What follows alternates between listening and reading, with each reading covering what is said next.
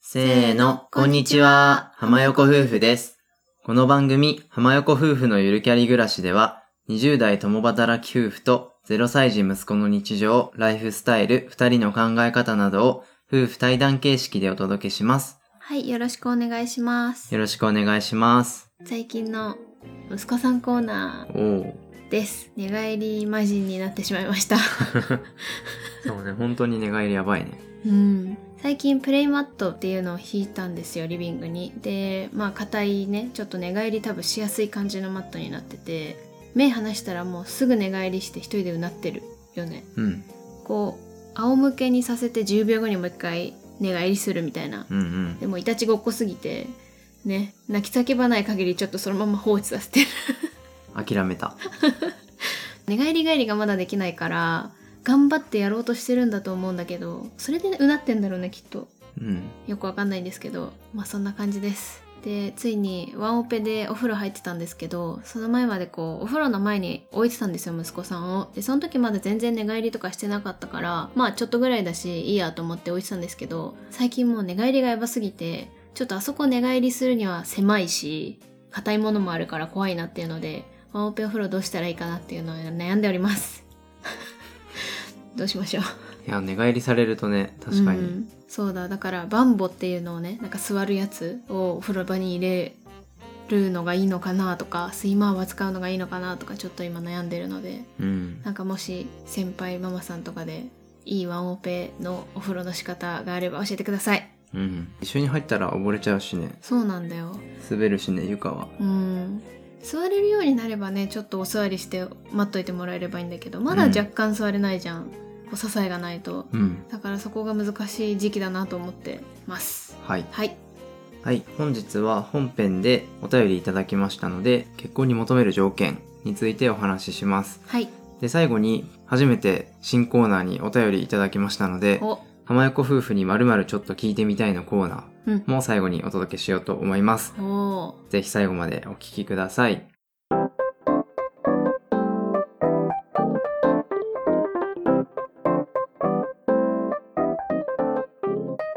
はい、それでは本編始めていきます。はい早速ですがお便り読み上げさせていただきます浜ゆるネームりんりんさんおそこで使うのねそうよなるほどねハッシュタグ浜ゆるになったのでなるほどはいはいはじめましていつも楽しく隙間時間に配信を聞かせてもらっています私は社会人3年目で2年ほど付き合っている彼氏がいます彼のことは好きですし一緒にいて楽しいのですが結婚となるといまいちピンときません浜横夫婦さんのような夫婦に憧れていて子供ができても仲良しな関係であり続けたいのですがお二人の結婚の決め手や結婚相手への譲れない条件などはありましたでしょうかもしあればお聞かせくださいはいお便りありがとうございますありがとうございます社会人3年目ですねうん2年ほど付き合ってる彼氏がいるということで、うんうんなんかちょうど結婚に迷うというか、そうだねこの人でいいのかなみたいうんなうんうん時期かなと思います、私たちもそれぐらいの時期にね、うん結婚しようかなみたいな感じになったしねそうだねそうだね周りもさちょっとずつうん学生の時からさ、うん付き合ってる人はそろそろ結婚かなとか確かにプロポーズされたとかね、うんちょっとそういう話が出てくる時期かな、だよね、うんうんうんうんでご質問がお二人の結婚の決め手や結婚相手への譲れない条件うんうんについてお聞きいただいてるんですけどうんうも、まんあ結婚の決め手については、うんシャープ64の回で、うん詳しくねあの話しているので、うんこちらもぜひ合わせてお聞きいただきたいんですけうど、んまあ、その時の結論で言うとざっくり言うと、うん決め手はあの妻さんから名言が出たんですけ ど懐か しいま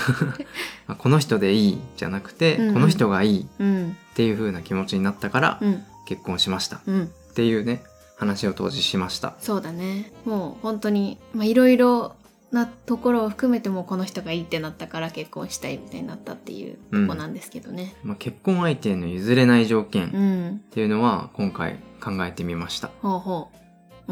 条件って難しいけどう、難しいね。当初その結婚するってなった時はもちろん条件なんて全然考えたことなかったし、うん今回改めてお手紙をいただいたのでちょっと考えてみたというか、うん。私だったら夫さんのこういうところが好きだからきっと結婚したんだろうなとか、うんもし夫さんと結婚してなくて新たに誰かと結婚するってなったらじゃあどういう人だったら結婚したいかなみたいなところを考えて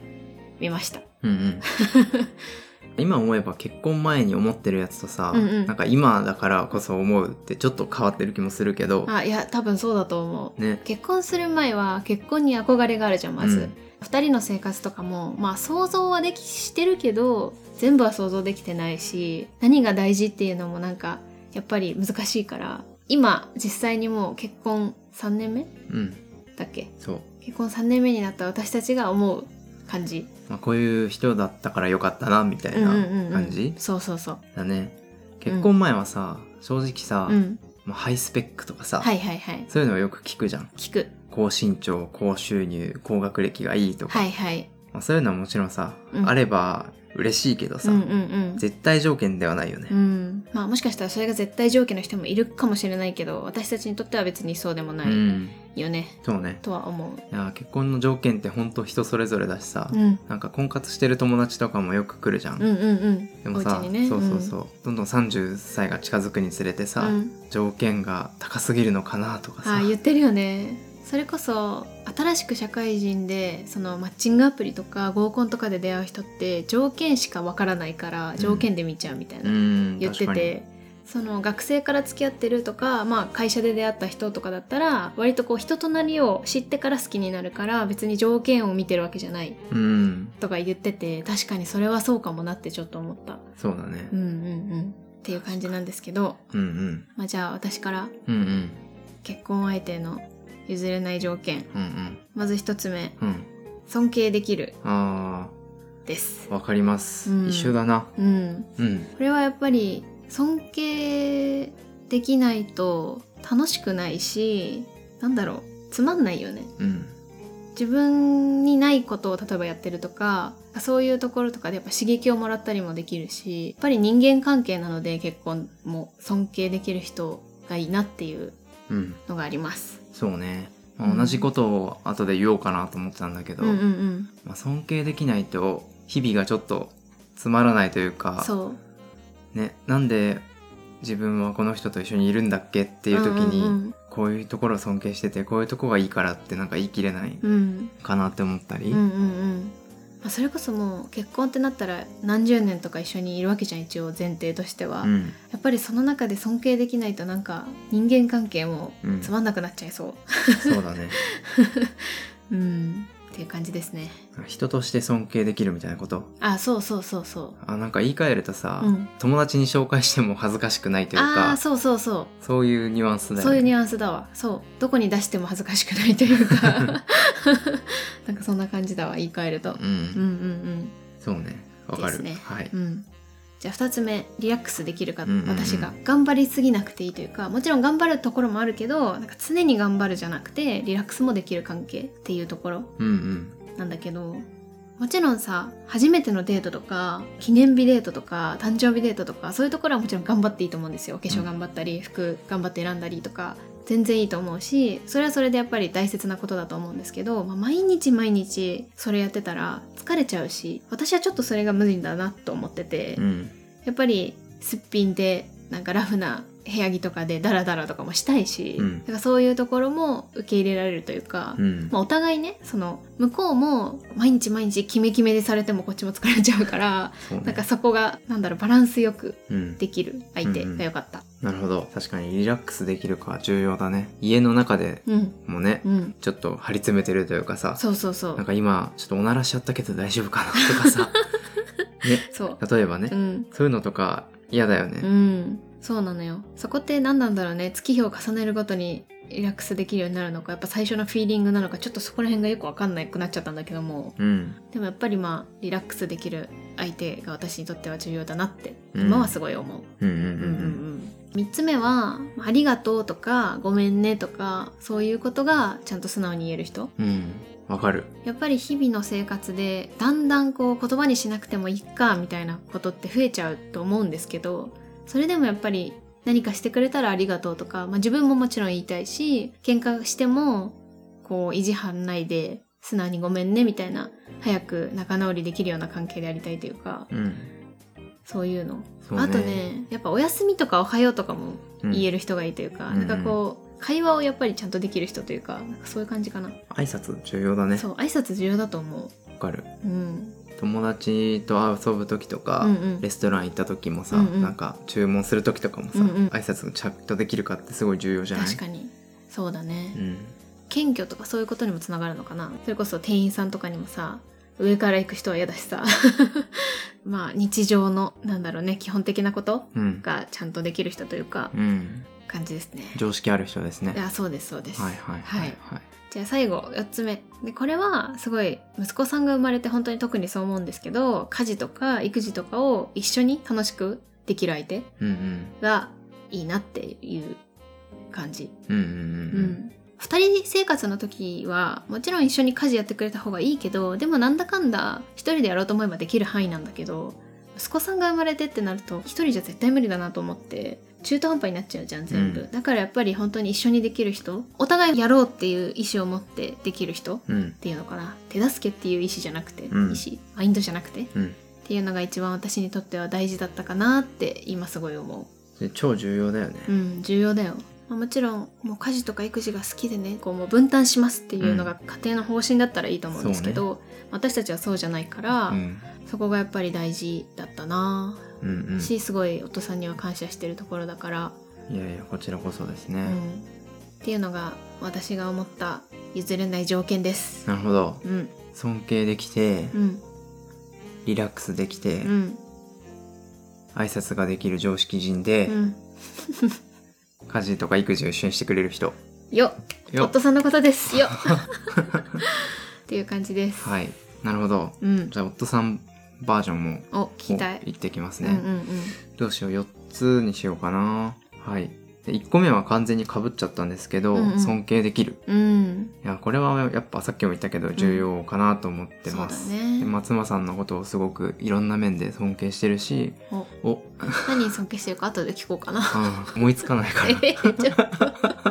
ダメやん、 2つ目は、うん、なんだろうちょっと言い方微妙かもしれないんですけど、うんうん自立してるというか、うん自分の芯があるほうほう人ほかなと思ってますうなるほど自立してるっていうのうは、んなんだろう夫婦ってもちろん支え合ってうんうん助け合って生きていくものではあると思うんですけど、うんうんその人自身も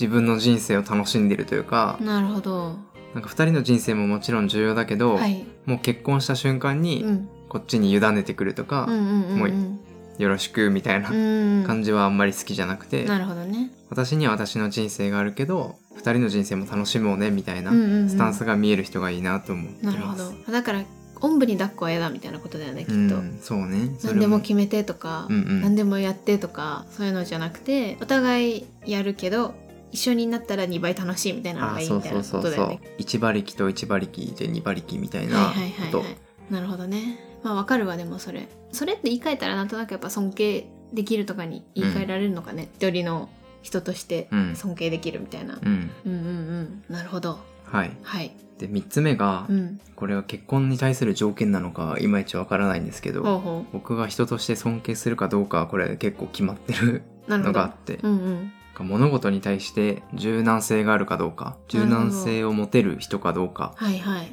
が大事かなと思っていますそれは大事ですね柔軟性っていうのは、うん物事にぶつかった時とか、うんうん困難にぶつかった時とか、うん問題が起きちゃった時うに、んくよくよして、うんもうダメだってなって解決策思いつかないどうしようどうしようってなるっていうよりも、うんうんこういうアプローチしてみようかなとか、うんうんうん、そういう風に考えられる人はいはい例えが微妙なんだけど困難にぶつかった時に頑固って言ったらあれだけど一つの考え方しかできないっていうんじゃなくて、違う考え方をするとか、うん、そういうことだよね。そうそうでまあ、うんその人自身で考えつかなくてもいいんですよ、うんうんうんもちろんそんな全部アイデアマンは難しいじゃうんん、うんうん。だけど友達とか、うんうんその親友とか親とか、うんうんうんパートナーからうんこういうやり方もあるんじゃないって言われた時に、うんうんとりあえずやってみるとか、はいはいはい、あそういうやり方もあるんだちょっと試してみようとか、うんうんそういうマインドがある人うんうんがいいなと思ってうまんす。うんうん育児もまあ、家事も結婚生活とかも、うんいろんなちょっとした揉め事とかあるじゃんちょっと困っちゃうことととか、うんうんうん、子供がね夜泣きしてもうダメだとかそういった時に人の助けを借りられるというか、うん柔軟にうん今のやり方だけじゃなくて、うんもっといい方法ないかなってうん常に考えられる人はいはいがいいですうん大事ですね。これを見抜くのは難しいですいやーどうしたら いい結婚前に見抜くの難しくない困難を投 げよう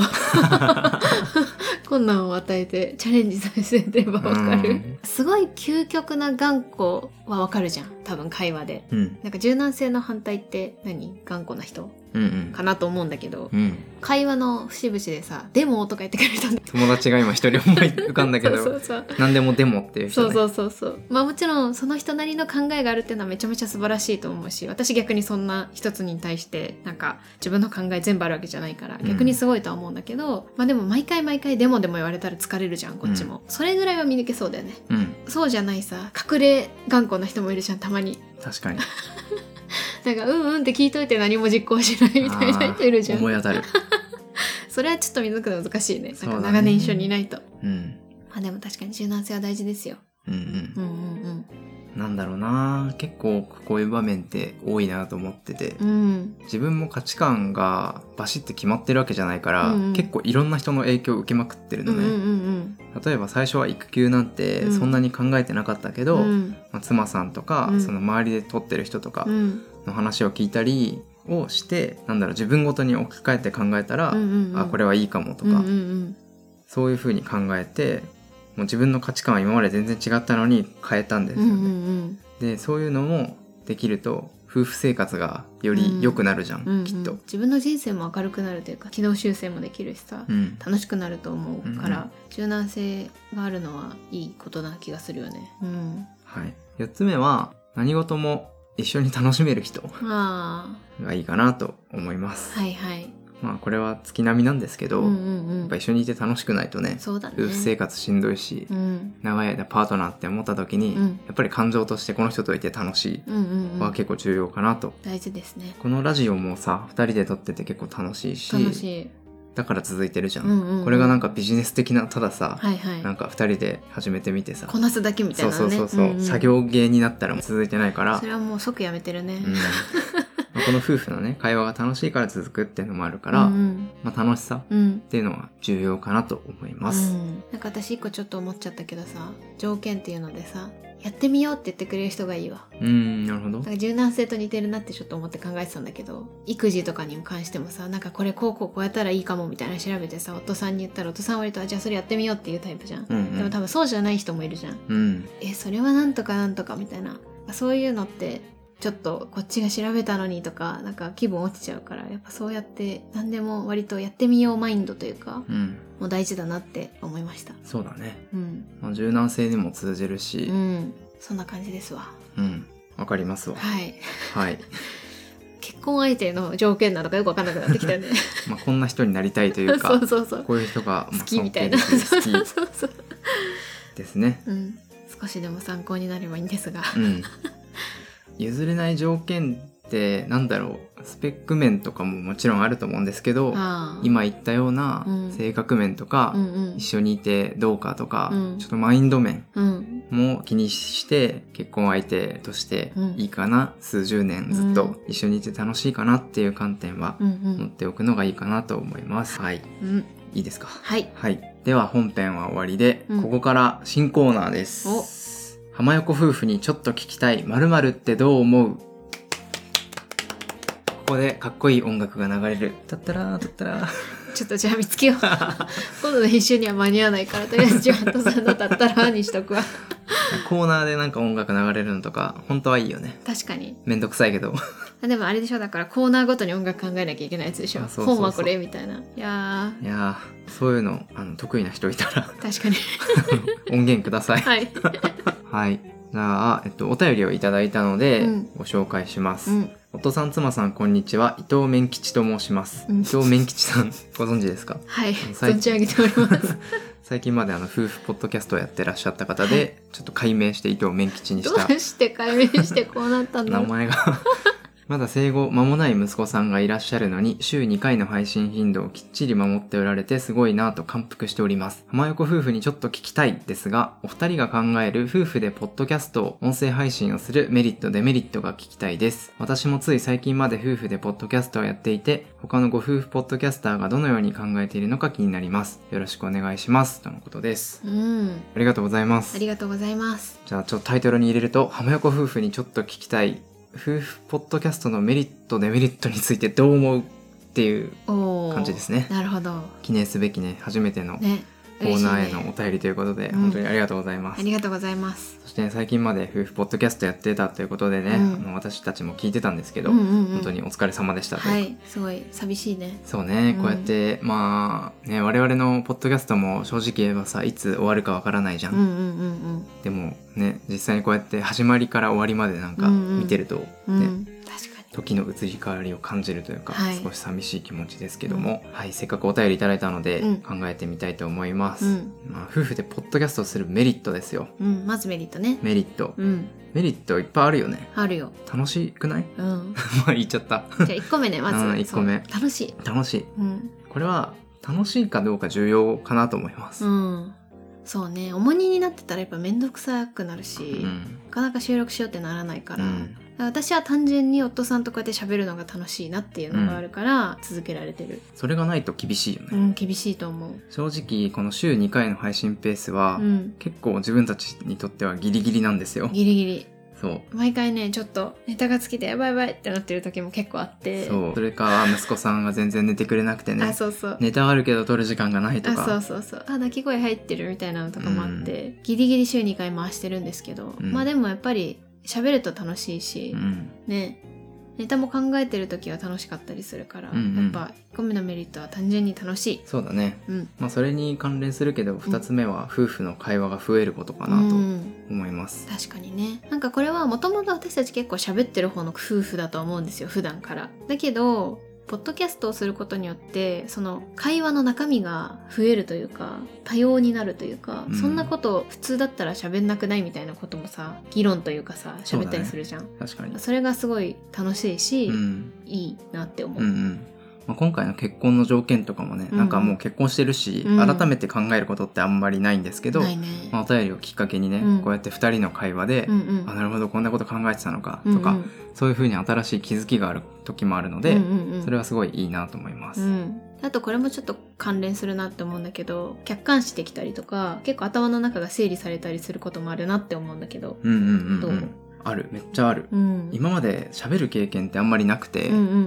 まあ会社でもさその近くの人とかうんうおん客さんとかたまに喋るけど、うんなんだろうこうやってさ自分たちが好きなテーマについてうん20分も30分うもんうんベラベラ喋るってまずないじゃん、ないね友達と遊んでてもないじゃんうんだからそれをすることでなんか自分の考えを話しながら整理するとか、うんうん自分ってこんなこと考えてたんだとか、そううんうんいうのは気づくことが結構あるねう。ん、私たちってこういう人間なんだなみたいなのも、うんこの2人の配信始めてから改めて思ったというか、うん、なんか結構そういうお便りとかももらうようになったじゃん、うんなんていうのどうやって2人で家事回してるんですかとかなんかそういうのとかって普段別に何気なくやってるからさあんまり文字起こしとかさ しないからさ全然思ってなかったけどお便りとかいただいて喋ることであなるほど私たちはこうやってこういうところに気をつけてやってるんだなとか分かったりするから面白いなっていう、うんうんうん、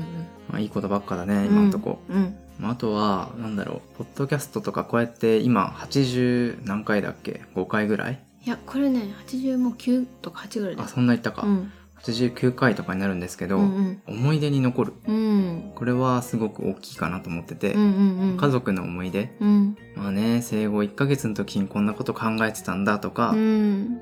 妊娠期はこんなこと考えてたんだとか確かになんだろうブログとかさ、うん日記とかに書いていても、うんもちろんいいんですけど、うんうんなんか当時の声とかうんうんで聞くとさ、うんまた違うよね。確かにねそれこそあの息子さんが生まれる時のやつとかめちゃめちゃ思い出じゃない、うんうん、夫さんが結構焦って収録してくれてるやつ、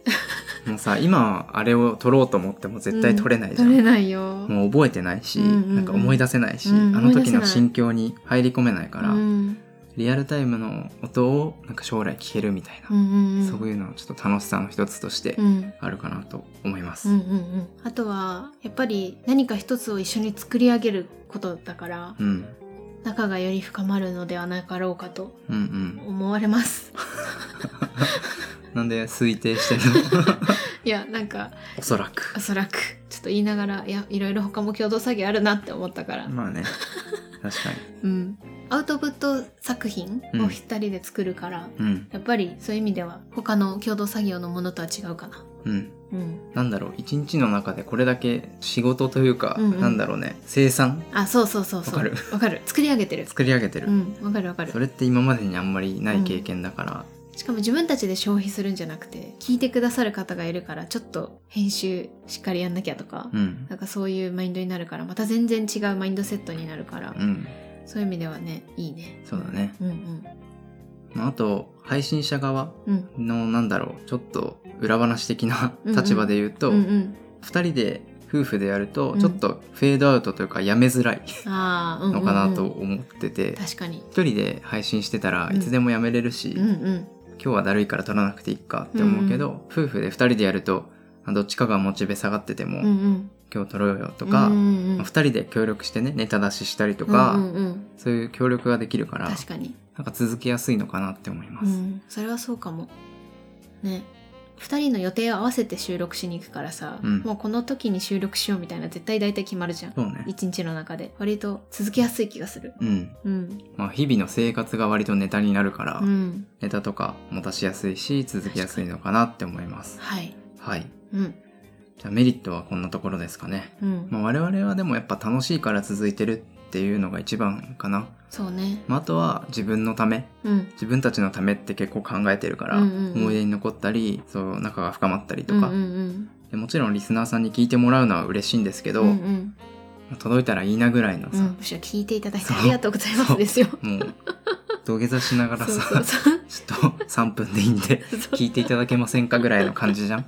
こんな感じだから続いてるのかもしれない、うんうん、じゃあ逆にデメリットうん、うんはもう一個しか思い浮かびませんでした私はうんうんやっぱりこうそのポッドキャストの運営それなりに時間かかるじゃんだから時間がなかったりするとイライラしちゃったりとかして、うんちょっと喧嘩になっちゃうというか、まあ、ちょっとムードが悪くなるというか、うっんていうことはまあないことはないかなって思うんう。うん、作品作りだからさ、うんうん一応、うんうんちょっとねあの意見が合わないとか、うんうん時間がなくてイライラしてる時になんかうん無理やり言われたとかさ、うんうんうんそういうのがちょっと起きやすいようね。ん、喧嘩してないけどまあでもやっぱりそれこそ週2回の放送って決めてるから絶対にこの日にアップしなきゃいけないみたいなデッドラインがあると息子さんが泣いて全然できませんでしたとかあるじゃん。うんだからそうするとちょっとなんだろうねねイライラしちゃううん時もある。ちょっとはある。うん、えー今明日でよくないとあそうかそうそうそうそう逆になんで今撮らないのとか、うんうんうんうんそうねまあ、それも割と話し合って解決はしてるけど、うん確かにあるねう。ん、あることはあるでもそれぐらいじゃないうん、と思そううけどね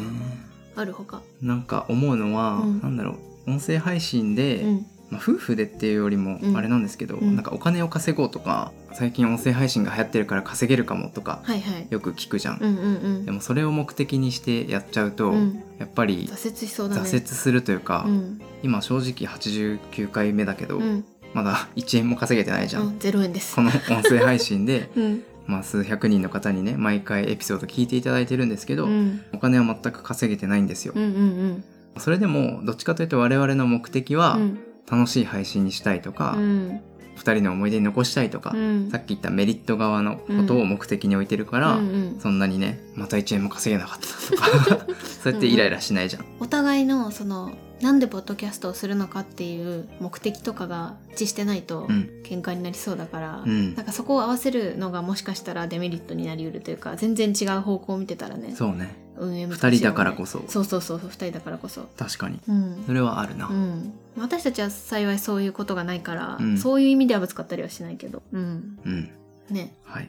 まあ、でもう総じて楽しいしメリットがあるからうんやってる、本当にそうですねねうん最初はそういう思いでもちろん始めたんですけど、うんうん続ければ続けるほど再生回数がちょっとずつ伸びたりとか、うんうんお便りをいただけたりとか、うんうんコメントもらえたりとか「うんハッシュタグハマゆる」で早速つぶやいてくれる人がいたりとか、うんうんうん、そういいうちっちゃなリアクション一つ一つが嬉しいから続いてるよね。うん間違いないあそこにうまくさリスナーさんが入ってきてくれたかうらんうん続けられてるし、うん楽しいなって思うそうねだって別に単なる思い出作りだったら日記とかさ、うんビデオとかでもいいわけでそうねそれにプラスアルファでやっぱりこういろいろいただけるうん言葉をいただけるからありがとうございます、ありがとうございます うん、思ったより長くなってしまいやましったぱりちょっとじゃなかっ たですちょっと聞きたいが さもうメインぐらい話してんだけど大丈夫かな、 うん、大丈夫こコーナーってこんな長いコー3ナー分から5分って言っといて15分以上話してる けどまあじゃあ今回はこれぐらいで終わろうと思います。うんはい。